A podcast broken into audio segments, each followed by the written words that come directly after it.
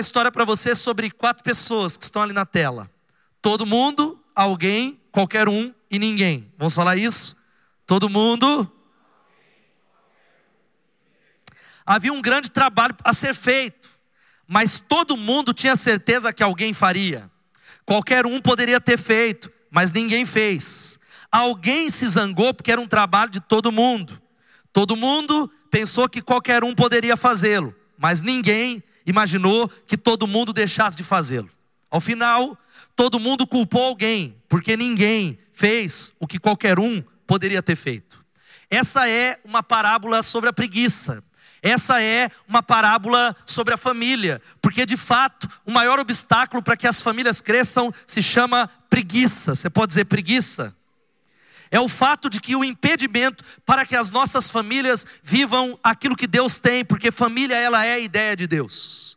As nossas famílias têm sido atacadas, é só você ligar a televisão, os enredos e os roteiros de cinema, as novelas, a mídia, o sistema educacional ataca aquilo que Deus idealizou, mas família quem estabelece, quem constrói é Deus. Mas o grande impedimento para o crescimento da família não são nenhuma dessas coisas. Essas coisas elas concorrem, elas atacam, elas minam, mas essa parábola fala do maior impedimento para que a sua família viva plenamente tudo aquilo que Deus tem, para que a sua família cresça, para que a sua família seja é, abundante, porque o fato é que dentro do contexto da família, todo mundo poderia ter feito, esperando que mais aquele todo mundo esperou que alguém fizesse, qualquer um poderia ter feito, mas ninguém fez, e a família não cresce. E por isso eu convido mesmo assentado você a abrir a sua Bíblia em Provérbios, capítulo 6, nós vamos ler de 6 a 11. O livro de Provérbios é um livro de sabedoria milenar, é a palavra inspirada de Deus. Se você quer encontrar palavra de sabedoria nas mais variadas áreas, leia o livro de Provérbios, talvez o livro que eu mais leio na minha vida. Todos os dias eu leio pelo menos um provérbio, porque aqui está colocada a sabedoria de Deus, porque ela é a Bíblia, mas também uma sabedoria milenar. E diz assim a palavra de Deus, Provérbios 6, de 6 a 11. Observe a formiga preguiçoso. Reflita nos caminhos dela e seja sábio. Ela não tem chefe, nem supervisor, nem governante, ainda assim armazena suas provisões no verão e na época da colheita junto o seu alimento. Até quando você vai ficar deitado preguiçoso? Quando se levantará do seu sono, tirando uma soneca, cochilando um pouco, cruzando um pouco os braços para descansar? A sua pobreza o surpreenderá como um assaltante, e a sua necessidade lhe sobrevirá como um homem armado. Quantos são preguiçosos nessa noite? Levanta a mão, levanta a mão, é brincadeira, alguns já falaram eu sou, já se identificaram, mas de fato a preguiça é um grande impedimento ao crescimento da família em todas as áreas. E a pergunta que a gente faz é a seguinte: pastor, o que é a preguiça? O que é essa tal de preguiça? Preguiça ou assédia é considerado um pecado, presta atenção, frio, respeitável. É um pecado que a gente não fala muito dele. É um pecado que a gente não gosta de mexer com ele. E é considerado um pecado capital naquela lista dos sete pecados capitais. Mas nessa definição de pecados capitais, foi o último pecado a entrar na lista, somente no século 13. Agora a preguiça é definida, presta atenção, como indolência, ociosidade física, letargia, lassidão, malemolência, vagarosidade, leseira, mas não é esse o significado original de preguiça. Porque preguiça não é só ficar na frente da televisão. Preguiça não é talvez gastar tempo, preguiça é um estado de desânimo espiritual. É um desânimo na alma, como diz o, o grande apologeta Os Guinness. Ele diz que preguiça é muito mais que indolência, ociosidade física ou estado de letargia viciada em televisão ou hoje nas redes sociais. Ela é a condição de desânimo espiritual explícito, presta atenção, que desistiu de buscar a Deus, a verdade, o bom e o belo. Você pode dizer comigo assim, repetir: verdade, o bom e o belo. Querido, de fato a preguiça é o pecado mais cultivado e incentivado dentre tantos da nossa cultura. E aí você diz, pastor, no meio de tanta correria, é incentivado porque não mais se busca a Deus, a verdade, nem o bom, nem o belo. É só você dar uma olhada no mercado fonográfico brasileiro. Os grandes sucessos da música brasileira são músicas sem verdade, sem algo que é bom e sem algo que é belo. Lixos musicais de letra e muitas vezes de melodia que estão se tornando hits, músicas de baixa qualidade. A qualidade artística vai caindo cada vez mais. Há um desânimo cultural em buscar aquilo que é bom e aquilo que é belo. Nós vamos consumindo lixo. O cinema corre nessa mesma direção. Existem boas produções, mas quando eu olho ao redor, existem muitas, muitos remakes, muitas coisas que foi lá atrás, porque há um desânimo. Preguiça também vem, presta atenção do latim, preguitia. Ou como diz algumas pessoas que eu conversei, que no Nordeste a definição, depois o Zé pode me corrigir, aqui que é encostado ao pé da embaúba. Ou preguiça significa, alguém já disse que preguiça é o hábito de descansar quando nós estamos descansados. Ou antes de estar cansado, eu vou dar uma descansadinha. Ou que hoje é o melhor dia para deixar para amanhã o que você não vai fazer nunca. Quem aqui nunca se sentiu assim? Quem não gosta de estar assim afinal? Porque descansar é preciso. Preguiça, preguiça que tem sido impedimento. Agora olha aqui para mim, preguiça, como eu falei, não é só cansaço. Porque quando você está cansado, presta atenção, é devido a um esforço físico. É algo que é claro, e quando você deita e tem uma boa noite de sono, a sua alma e o seu corpo está renovado. Quem pode dizer amém? Agora, a preguiça é uma letargia, é uma doença da alma, é uma condição espiritual de alguém que não consegue mais buscar Deus, de alguém que diz tanto faz como tanto fez. E, pastor, o que, que isso tem a ver com a família? Casamentos, famílias, relação de pais e filhos que vivem aquela teologia do Zeca Pagodinho, Zeca Pagodiana que diz assim: já que eu não posso levar a vida, deixa a vida me levar, leva a vida eu, pastor. Vai de qualquer jeito, o que tiver tá bom. Eu já tenho uma casa, eu estou empregado, glória a Deus, o que vier veio, o que não vier, se vier a igreja veio, eu já estou bem satisfeito com aquilo que eu tenho, mas querido, presta atenção. A nossa sociedade olha para a preguiça com neutralidade, mas a preguiça e provérbios expressa isso. Nós veremos alguns textos, quero desafiar você a pegar uma caneta e abrir o coração. Não tenha preguiça de ouvir a palavra de Deus. Quer dizer, tem até preguiça de ouvir a palavra de Deus, porque requer um esforço, uma luta com os pensamentos que vão embora. O fato é que é uma ofensa contra Deus a preguiça, não é apenas uma coisa que não se fez. Quero falar, a ah, preguiça é um pecado meu é o que eu não fiz, que eu quis, mas o fato é que não fazendo algo, algo que não foi feito, se tornou algo feito contra Deus. É um pecado de omissão. A Bíblia diz que aquele que sabe fazer o bem não faz, comete pecado. Tiago 4, 17. Querido, e antes de falar as consequências na vida da família, hoje o pecado da preguiça ou qualquer outro pecado se tornou em algo privado, é um problema meu. O meu pecado, Daniel, não tem a ver, o Regivaldo, nem a Débora, nem a Fran, nem mesmo a minha esposa, porque pecado é foro íntimo, é algo privado, é algo entre, é meu. Mas eu quero dizer para você que existe um problema nessa cultura do privado. Qualquer pecado para Deus não é privado, é público. Qualquer pecado, não importa qual seja ele, porque os olhos do Senhor passam por toda a terra. O nosso Deus é um Deus onipresente. Qualquer pecado é público, porque estão debaixo dos olhos de Deus. Mas, pastor, quais são as consequências? Primeiro, Salomão ele começa a dizer para nós: olha, querido, observe a formiga, ó preguiçoso, reflita nos caminhos dela, ou seja, avalie. E pensar dá trabalho, diga assim: pensar dá trabalho. E seja sábio. Até quando você vai ficar deitado, vendo a sua família se esfacelar? Até quando você vai ficar, talvez, esperando alguma coisa acontecer? Quando se levantará do seu sono, tirando uma soneca, cochilando um pouco, cruzando um pouco os braços, esperando? A pobreza, o divórcio, a dificuldade vai sobrevir, talvez como um, um assaltante armado. Existem algumas consequências que eu separei da preguiça na família. Primeiro, sabe qual é a primeira consequência? Negligência para com a família. Vamos falar isso? Negligência. Querido, porque a preguiça, talvez você diga, é algo que não prejudica ninguém. Mas a preguiça é algo que tem consequências públicas. Porque o preguiçoso, ele é alguém que não prejudica ele, mas ele prejudica aqueles que estão ao redor dele. Um funcionário preguiçoso, ele prejudica o patrão, ele prejudica a empresa, ele prejudica a economia brasileira. Ah, não, mas só alguém. Um marido preguiçoso, ele prejudica o seu lar. Uma esposa preguiçosa, ele, ela prejudica a sua casa, querido, porque a preguiça leva ao descuido com a família e assim a sua destruição.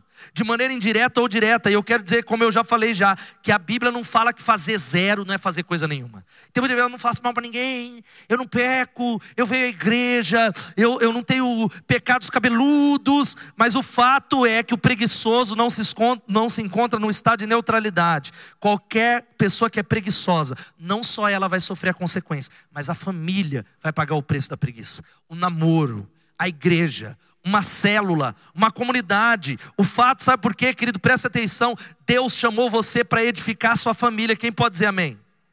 Ele chamou você, ele deu a nós o privilégio de construir uma casa, e esse é um trabalho que é uma obra de Deus, mas é um trabalho a quatro mãos. Ele chamou homens e mulheres para serem gestores, redentores da sua família. É um trabalho, mas tem gente que cruza os braços para a vitória do mal.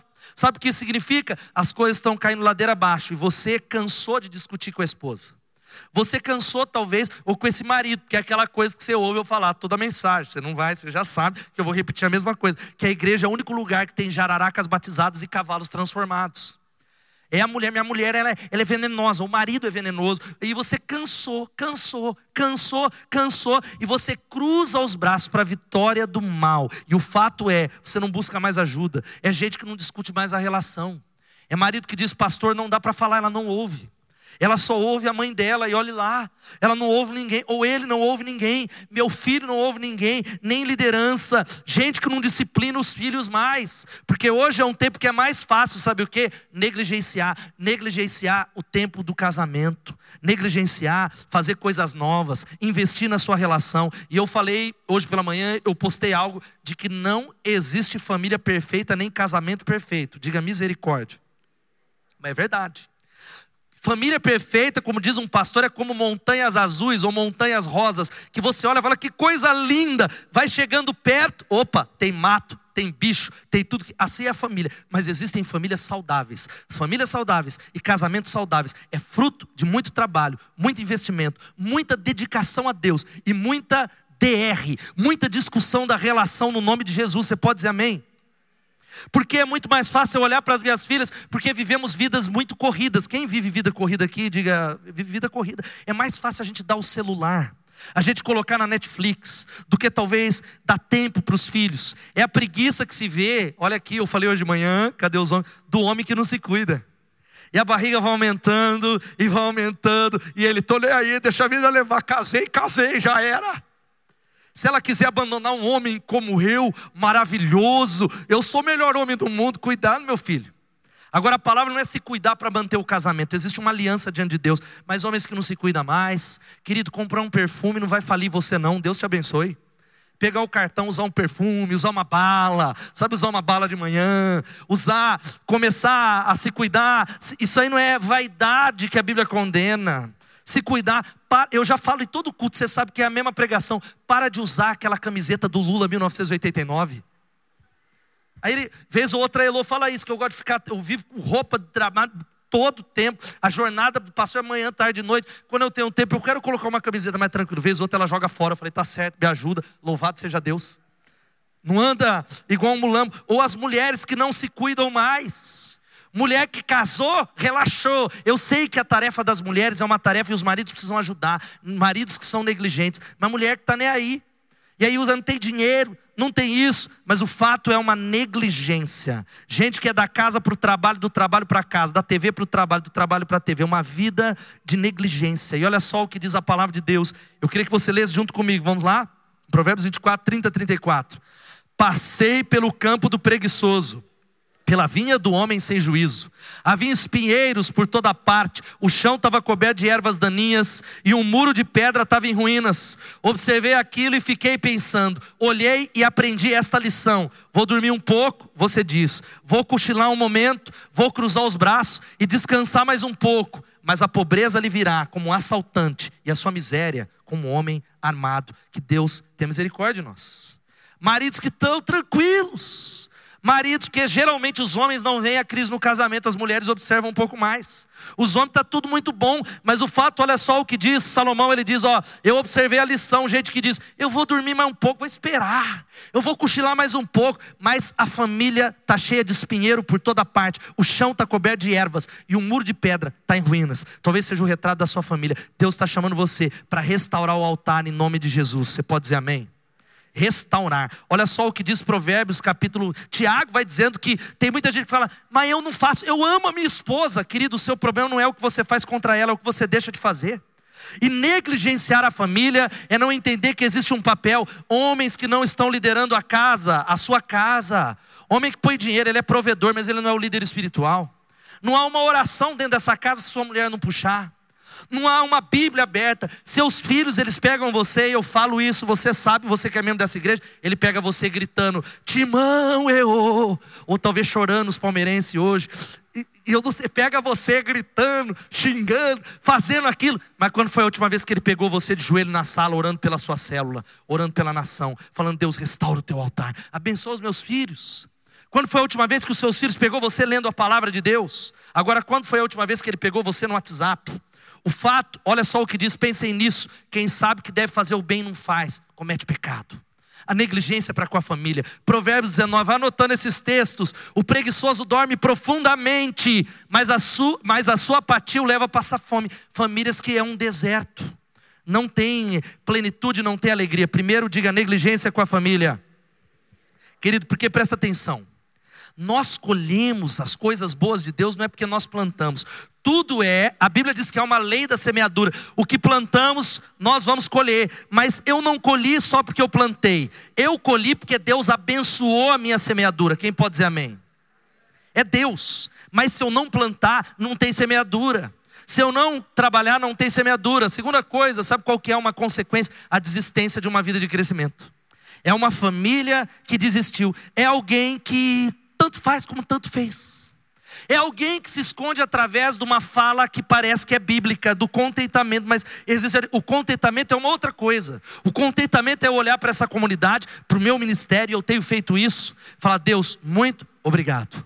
Deus, sou grato, eu não sou digno. Senhor, muito obrigado pela igreja, obrigado pela minha célula, muito obrigado. Meu coração está alegre, não reclamando. Mas existe um caminho de crescimento. Nós vamos adiante. Deus vai abençoar. Tem mais. Louvado seja Deus. É uma família que tanto faz quanto tanto fez.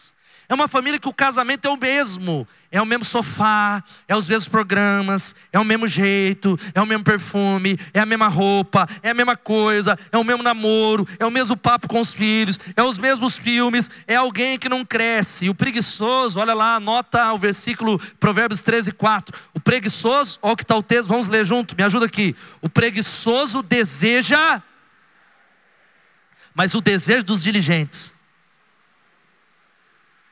Querido, você vê o que está escrito aqui? O preguiçoso é alguém que faz 20 anos que você tem o mesmo sonho. Faz 20 anos que você fala, eu quero fazer uma faculdade, não fez até hoje, por quê? Porque é alguém que deseja e nada consegue.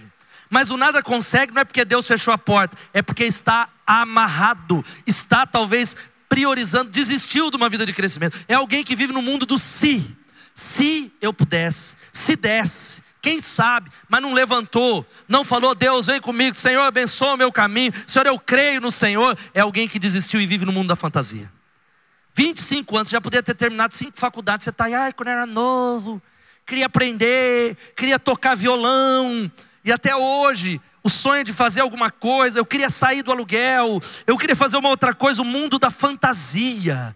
Gente que é alguém que está do mesmo jeito e quer ficar rico da noite para o dia jogando na Mega Sena. Conhece gente assim?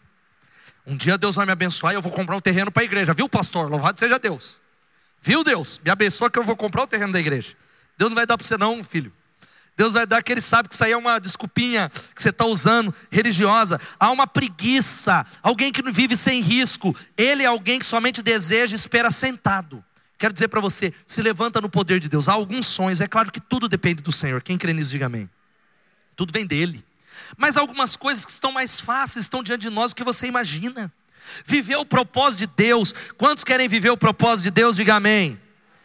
Talvez o propósito de Deus, você fala, eu não sei qual é. Sabe onde é que está o propósito de Deus? Está em se levantar e dar um passo. Tá e se levantar e falar: Deus, eu não sei, mas me guia. Deus, eu quero ser usado. Eu vou me envolver. Eu vou servir. Eu vou fazer alguma coisa. Ele é alguém que está ali. É alguém improdutivo, presta atenção, insatisfeito.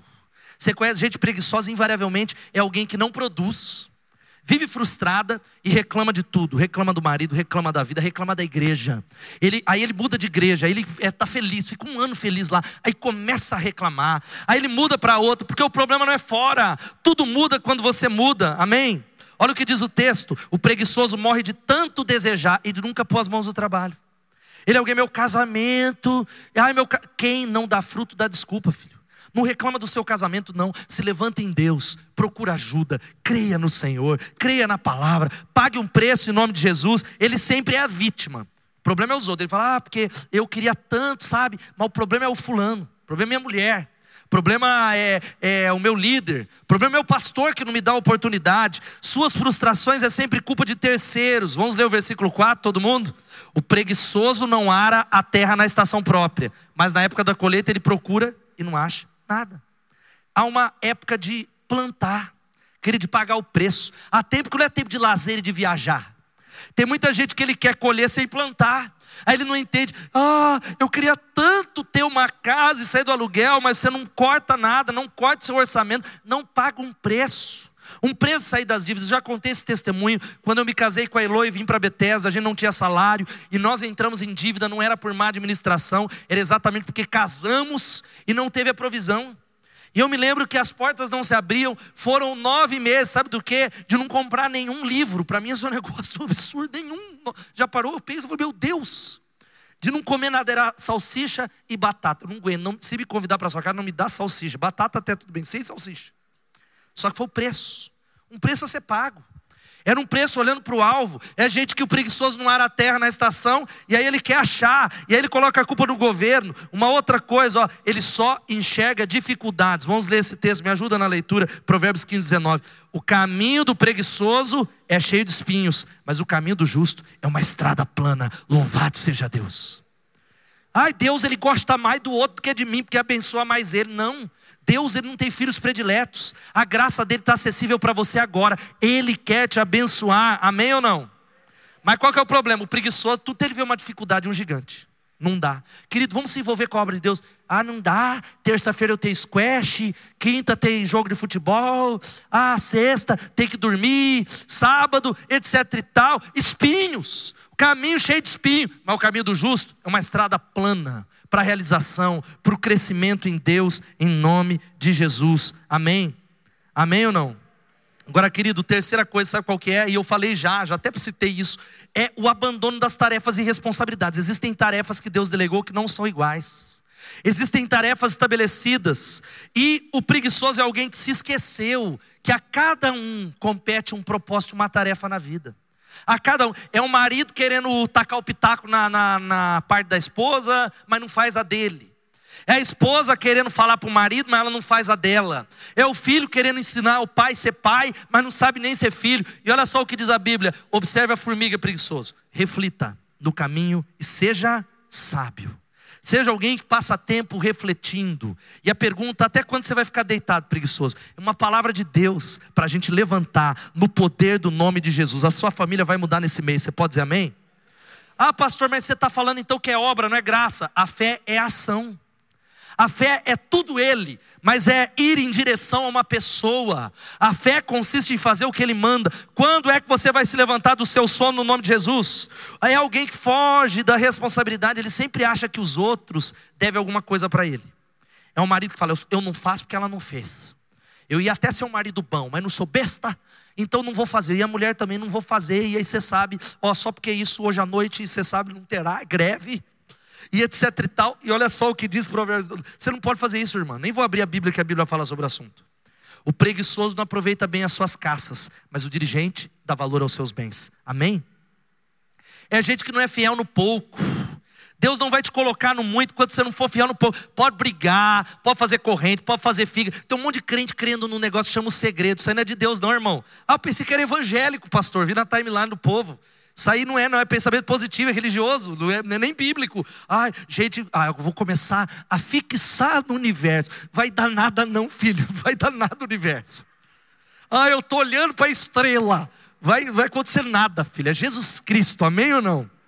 É Ele, é graça de Deus, é o poder de Deus. Mas valorize o que Deus deu na tua mão. Não despreze. Quer perder um casamento? Despreza.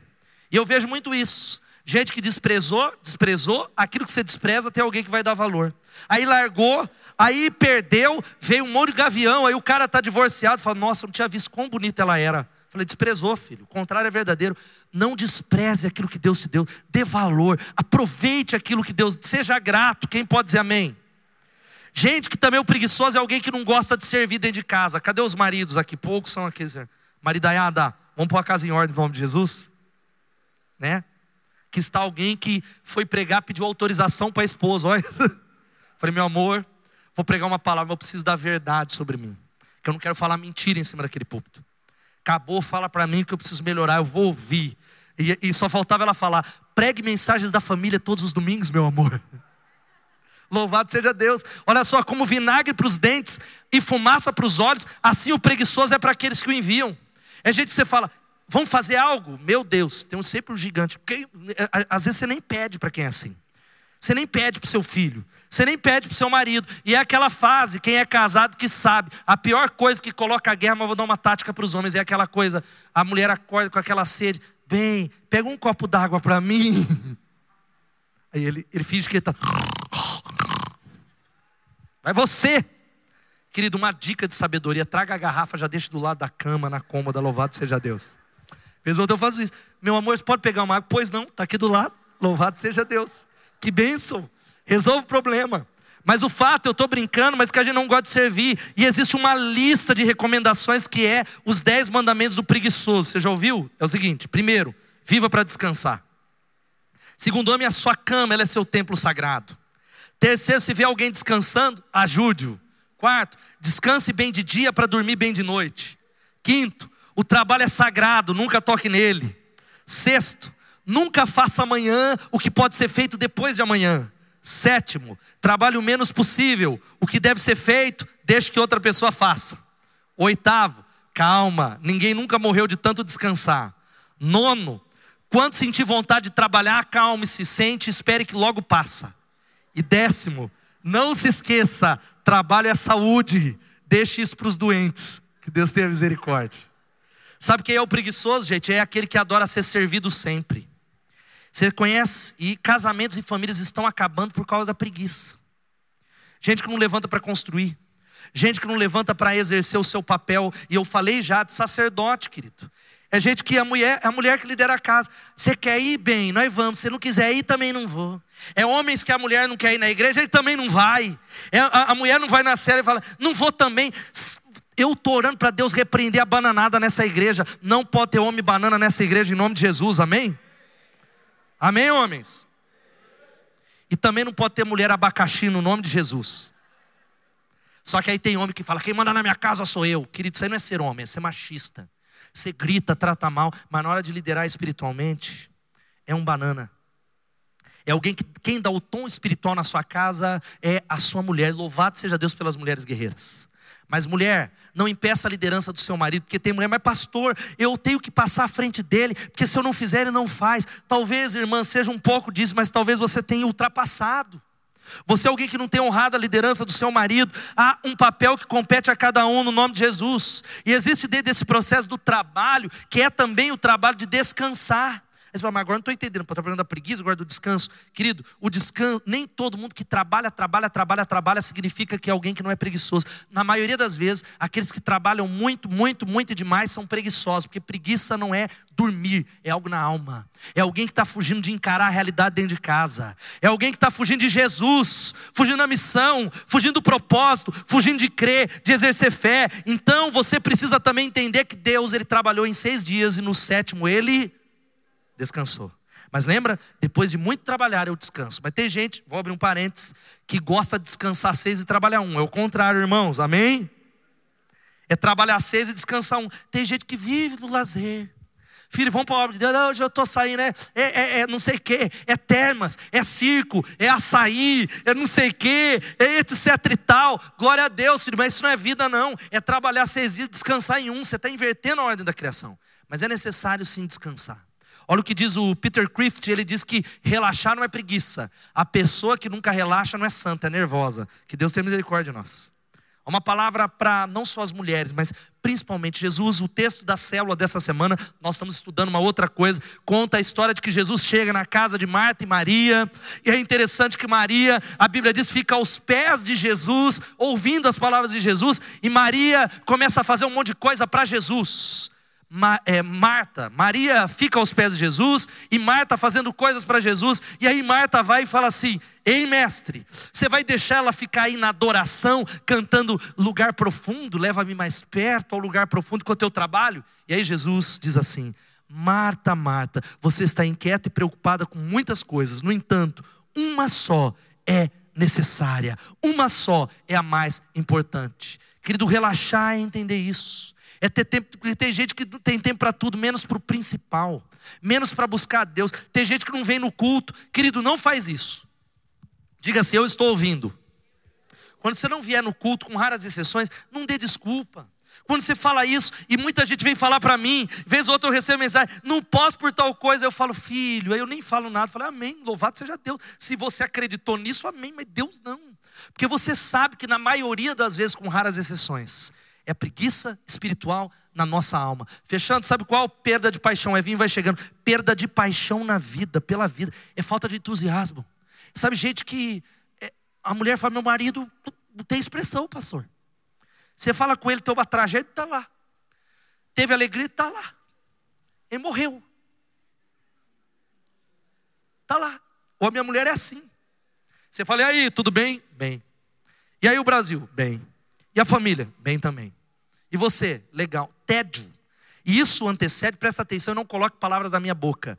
Eu, preguiça não é depressão. Depressão é uma doença que precisa ser diagnosticada clinicamente. Mas, invariavelmente, a preguiça espiritual, esse pecado da preguiça antecede a depressão. Querido, presta atenção: preguiça é medo do novo, é falta de sonho, é alguém que faz as mesmas coisas que sempre fez, do mesmo jeito. Fazer um ministério, fazer o casamento, cuidar dos filhos, é alguém que tem medo de mudar, porque mudar dá trabalho.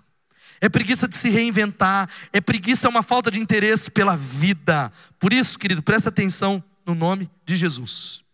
Uma palavra aqui para vocês também. Levanta do sofá, meu filho. Talvez um dos maiores desafios da, que gera preguiça se chama celular, as redes sociais. Cuidado com o Instagram, cuidado com o WhatsApp, cuidado com isso que tem esmagado. Gente que sofre da síndrome do Zé Carioca, sabe qual que é? Ou antes de falar da síndrome do Zé Carioca, ó a fala do preguiçoso. Vamos ler de novo? Quero que você me ajude a ler. O preguiçoso diz: há um leão lá fora, serei morto na rua. É gente que você fala, vamos partir, vamos derrubar gigante. Ele, pastor, tem um leão lá fora, você é morto. O líder chega e fala: vamos para um novo nível, porque não é por causa de sede de igreja, é por causa do reino de Deus. Você será pleno. Mas tem um leão lá, tem um gigante, um obstáculo, você é morto. O preguiçoso é alguém que só vê a desculpa, só vê o obstáculo, só vê a dificuldade. E a síndrome do Zé Carioca está lá no versículo, não coloquei aqui, mas que diz, se você quiser anotar, Provérbios 26, 16. Ele se orgulha de sair levando vantagem. O preguiçoso considera-se mais sábio do que sete homens que respondem com bom senso. Você acha o mais inteligente? Ele sai pela tangente. Agora eu abro um, um parênteses para os jovens. Cadê jovens? É, aumentou né, a faixa etária, pastor Daniel, aí ele falou, vou levantar agora jovem até 47 anos, brincadeira. 39 anos. Juventude é, é categorizada de 18, mas vamos lá, de adolescentes, de 13 a 39. Quem tem essa idade aqui, levanta a mão. Pode levantar a mão, não vale mentir. Vi umas mãos ali que está meio estranho, pode baixar a mão. Algumas mãos eu tinha certeza que era 60, mas glória a Deus. Juventude, presta atenção. Olha aqui. Vamos vencer o pecado da preguiça no nome de Jesus. Trabalhar, lutar e conquistar. Porque hoje é uma geração que nasceu cansada. Você conhece? Aí você olha, eu olho para os adolescentes, eu tenho medo, gente.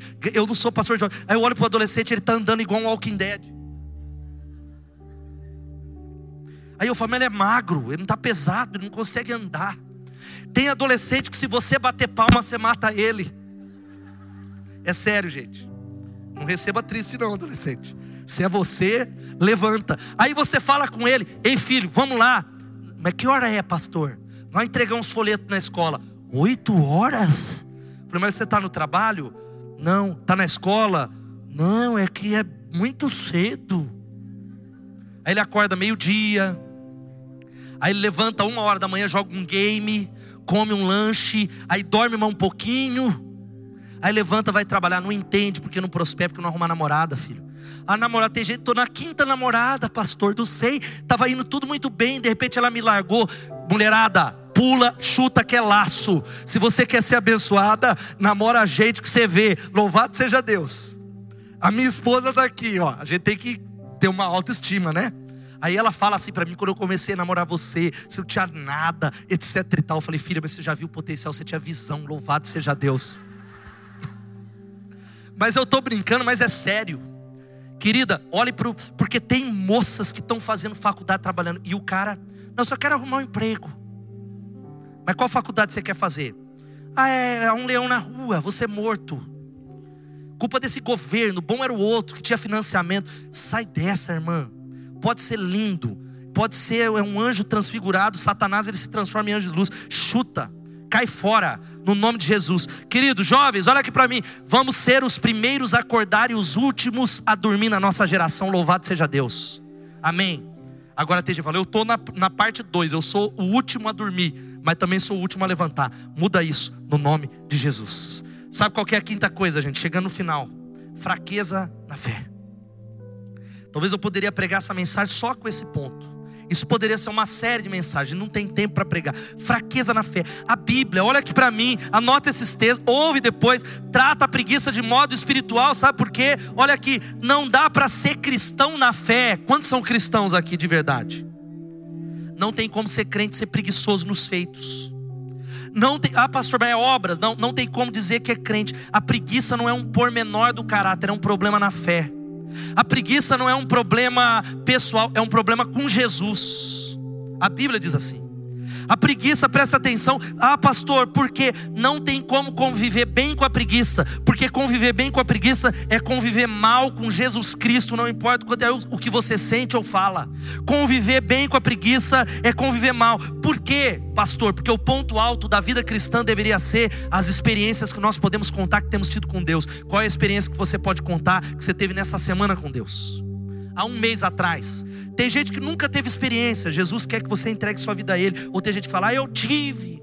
Naquela noite da fogueira, no acampamento de 2012 ou de 1995, é tempo de coisas novas, em nome de Jesus. E olha aqui para mim, querido, vale a pena pensar duas vezes, vou repetir, vale a pena pensar duas vezes antes de dizer que amamos a Jesus se não conseguimos demonstrar esse amor da maneira que Jesus pediu, que é obedecendo o mandamento dele.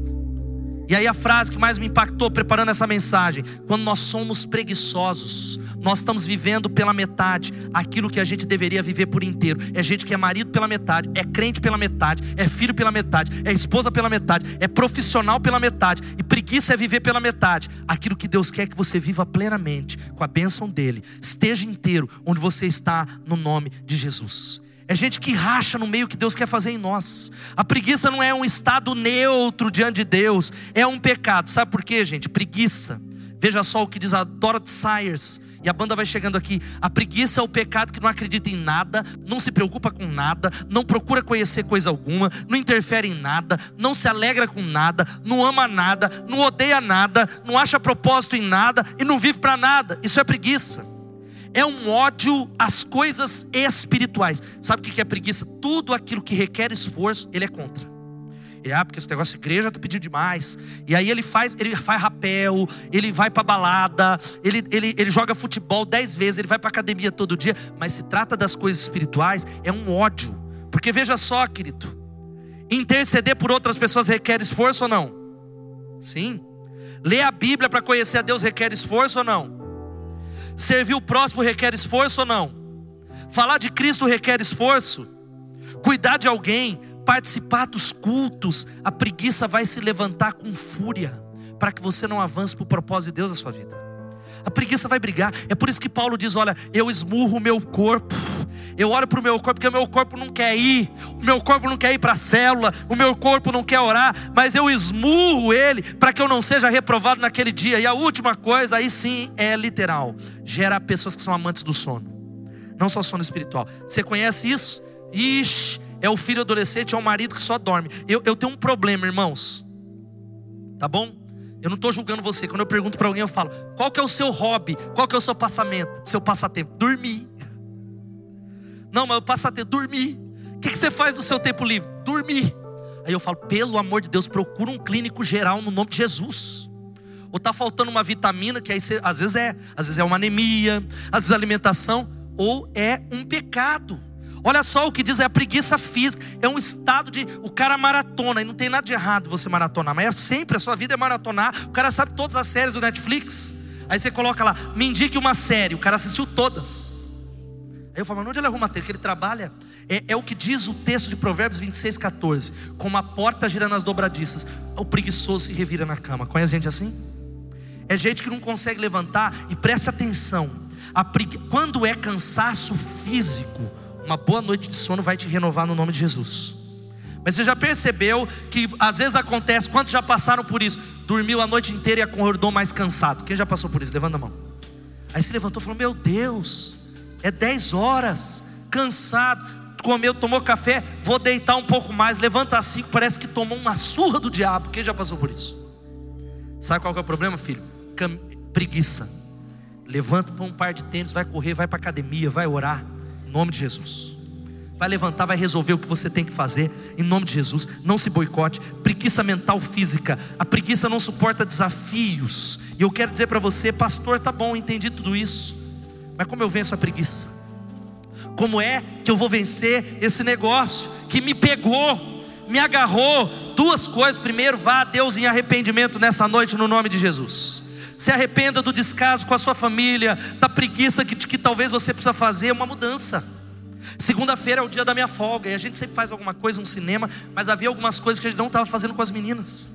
E não foi nem por causa dessa palavra que veio nessa semana. Eu falei para Elô na outra segunda: vamos levar elas lá para o parque para andar de bicicleta. A gente vai ficar sentado lá, porque eu sou alguém que não para. Eu falei: vamos lá, dá tempo para elas. A gente precisa se arrepender da preguiça no nome de Jesus fazer algo ativo com a nossa família, se arrependa nessa noite, no nome de Jesus, se coloque diante de Deus e reconheça o quanto você tem negligenciado o principal, fica de pé. E o último, sabe qual é? Renove sua paixão por Deus e pelos seus propósitos. Amém. Renove uma paixão, olha aqui para mim, pela vida Talvez você está nesse estado de preguiça espiritual, achando que está tudo bem. Deus está falando para você: renove os seus sonhos, sonhe um novo sonho, se coloque nas mãos de Deus, viva os propósitos. Querido, não há nada melhor do que viver o propósito de Deus. Pastor, eu não sei qual é o propósito. Quero dizer que essa igreja existe para estimular e te ajudar nisso. Mas o propósito de Deus, sabe qual é? Primeiro de tudo, é fazer discípulos. Mas o propósito específico de Deus para você está na medida da sua obediência. Quando você se levanta para servir a Deus com verdade, dizendo: Deus, eu desejo mais do que todas as coisas. Deus muda a história da sua família. Sabe como a gente faz, renova a paixão? Buscai em primeiro lugar o reino de Deus e a sua justiça, e as demais coisas serão acrescentadas. Em nome de Jesus, abra o coração, porque o Espírito Santo está aqui nessa noite. Abra o teu coração, porque a gente já ouviu esse versículo de Mateus 6,33, mas já não coloca em prática.